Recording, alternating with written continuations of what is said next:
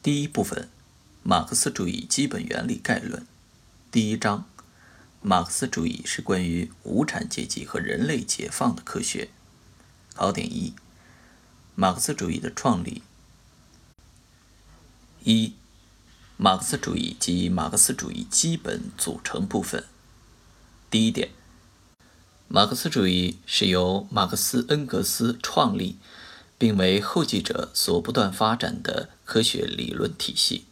是关于自然、社会和人类思维发展一般规律的学说，是关于社会主义必然代替资本主义，最终实现共产主义的学说，是关于无产阶级解放、全人类解放和每个人自由而全面发展的学说，是指引人民创造美好生活的行动指南。第二点，马克思主义三个基本组成部分：马克思主义哲学、马克思主义政治经济学和科学社会主义。二、马克思主义产生的社会根源、阶级基础和思想渊源。社会根源：资本主义经济的发展，经济社会历史条件。阶级基础。无产阶级在反抗资产阶级剥削和压迫的斗争中，逐步走向自觉，并渴望科学的理论指导。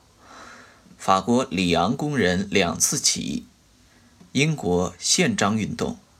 德国西里西亚纺织工人起义，三大工人运动标志着现代无产阶级作为独立的政治力量登上了历史舞台。思想渊源，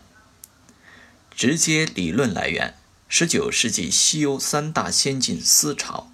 分别是德国古典哲学、英国古典政治经济学、英法两国的空想社会主义。思想前提两个转变：从唯心主义向唯物主义的转变，从革命民主主义向共产主义的转变。拓展与点拨：一，一八四八年二月，《共产党宣言》发表，标志着马克思主义的公开问世。二，唯物史观和剩余价值学说是马克思一生的两个伟大发现，使得社会主义由空想变为科学。